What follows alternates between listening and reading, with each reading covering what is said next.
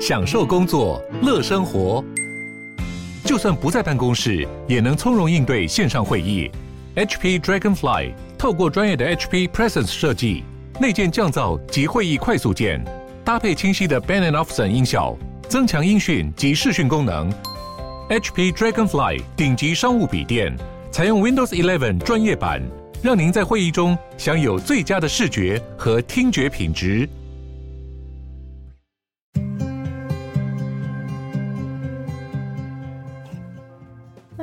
鲨鱼，带你关注那些有流量却没声量的趣资讯。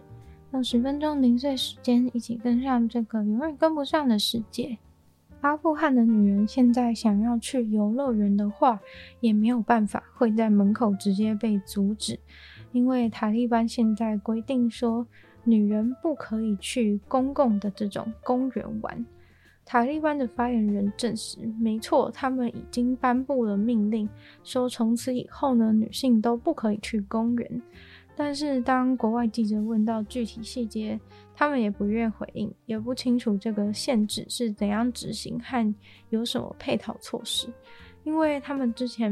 明明是有说过，性别隔离的政策会让男生女生在不同天可以分别的去公园。如果在男生日的时候，就只能有男生去公园；女生日的时候，只能有女生去公园。但现在呢，却是都不能去。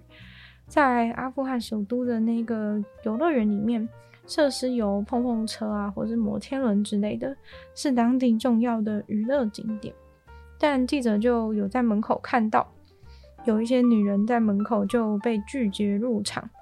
像是呢，其中一个祖母，她想要带她的孙子进去游乐园玩，就直接被阻止劝退。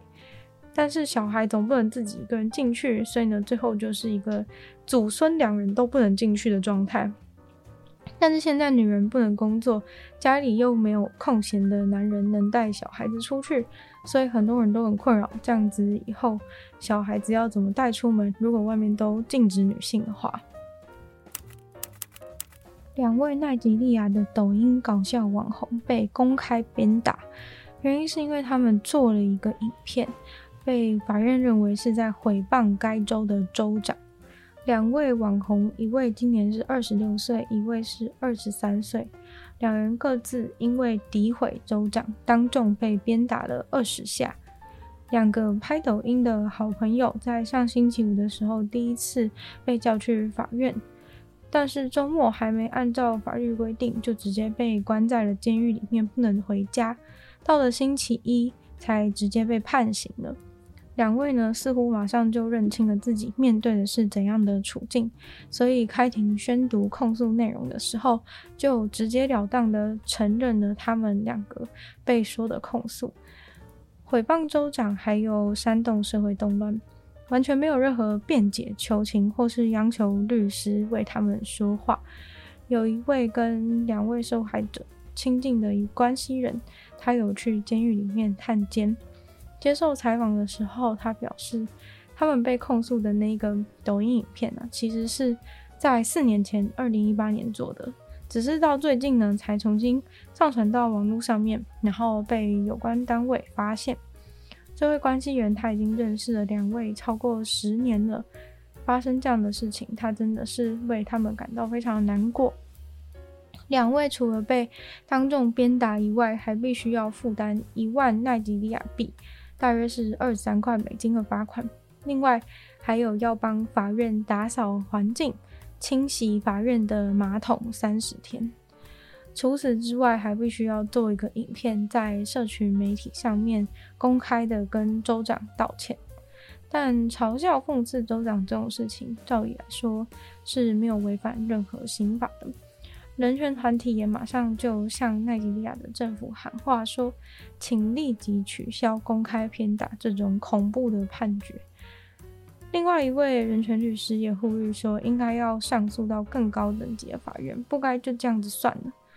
人权律师说，完全不理解为什么人们要被鞭打，使用这种非人道的手段来惩罚是没有意义的，更不用说他们被判刑的程序就有问题。并相信他们应该选择继续上诉，更何况批评领导人，他认为是民众的一种权利，因为这算是言论自由的一部分，尤其是当针对的对象是执政者的时候。明明人们针砭时事、批评政府的权利都是有受到宪法保证的。那位州长会被批评呢？其实是在二零一八年的时候，被当地媒体流出了一段影片，里面就是可以看到他收受贿赂的画面，拿了很多的美金钞票。但是州长否认这些指控，害他们要被鞭打的这个讽刺影片呢，大概就是在四年前的时候所拍摄的，谁也没有想到呢，会在四年后突然天降大难。在二零一九年的时候呢，有一只可爱的白鲸就开始跟挪威的渔船还有附近海岸边的人们玩耍，那时候就造成了网络上的一阵轰动。白鲸确实是擅长社交的动物，它跟人类互动，人类也很乐于跟它互动。但是它真的看起来怪怪的，因为它就好像是曾经受过人类的训练，也很熟悉跟人类相处的样子，在野外甚至生存不太顺利的样子，还常常差点被捕捞鲑鱼的渔夫抓起来。因为它会常常在网子旁边游来游去，去吃渔夫网子捞到的鱼，或者是影响到渔夫捕鱼，极有可能哪一天激怒了被抢鱼的渔夫呢，就被弄死，或者是跟鲑鱼一起被捞起来。不过现在事情出现了转机。就是有一位英国的企业家，因为这一只白鲸的故事而受到感动，所以开始募资打造全世界第一个开放水域的鲸鱼庇护所。预计呢，明年就会开始兴建。为此，这位英国企业家顺便设立了一个名叫“一只鲸鱼”的慈善组织，也就是目前资助来观察还有保护这只亲人的白鲸的组织。企业家说。他在网络上看过这只亲人白鲸的 YouTube 影片的时候，就觉得它超级可爱，感觉个性也很好。但是到后来，他才在国家地理杂志上面读到，白鲸因为它很亲人的习性，反而生命极有可能会受到人类的威胁。于是他就觉得，不如他来创造一个新的环境，让白鲸能够远离有渔船的地方，并且同时还是能够保持住在自然环境，自己学习捕鱼，好好生活。募资的钱首先就会用在把那个要给白鲸住的两平方公里大的区域给围起来，再来就是要给。监管环境啊，保育或者是兽医的人员入住的一些基础的设施和房子，他们打造那么大的区域呢，其实是为了容纳更多的鲸鱼，主要就是想要给那些曾经被人类训练过的鲸鱼住的，希望他们可以回归自然，学会自己去捕食，跟其他的海洋生物正常的相处。他希望透过这个尝试向世界证明，不是所有。被水族馆养过的海洋生物就没救了，他们还是有机会可以回归自然，度过一个相对比较好的晚年。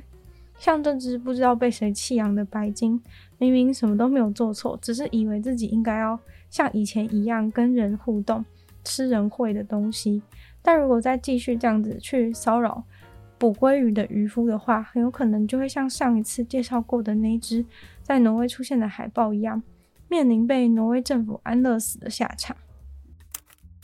现在很多人想去日本玩，但是抢不到飞机票。如果你真的、真的、真的很想念飞机的感觉的话，全日空他们听到你的思念了，因为他们出一款用飞机坐垫做成的拖鞋。记者会上可以看到空服员坐在飞机的座椅上面，捧着同款坐垫的拖鞋，画面看起来非常的和谐。但这主要当然是为了环保，又可以赚钱。因为全日空他们统计，每个月都会有一千张坐垫坏掉要被废弃，或是单纯的就是因为使用年限到了需要被淘汰丢掉。可是椅垫的很多部分布料其实都还是完好无缺的，一千张坐垫当中大概就有两百个是还能够拿来再利用的。筛选过后，清洗干净之后。就会送到日本做最多拖鞋的地方山形县，跟当地工厂合作，用很不错的精密技术缝制拖鞋。现在第一批已经生产完成，第一次的发售呢，还有限量只有五十组，一组要价六千九百三十块日元左右。价格之所以偏高的原因，则是因为飞机的坐垫材质其实很好，除了可使用的年限本来就很长外，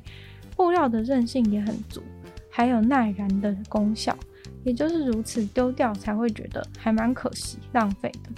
坐垫坐起来舒适的话，拖鞋感觉穿起来应该也会不错吧？大家会想要尝试穿穿看吗？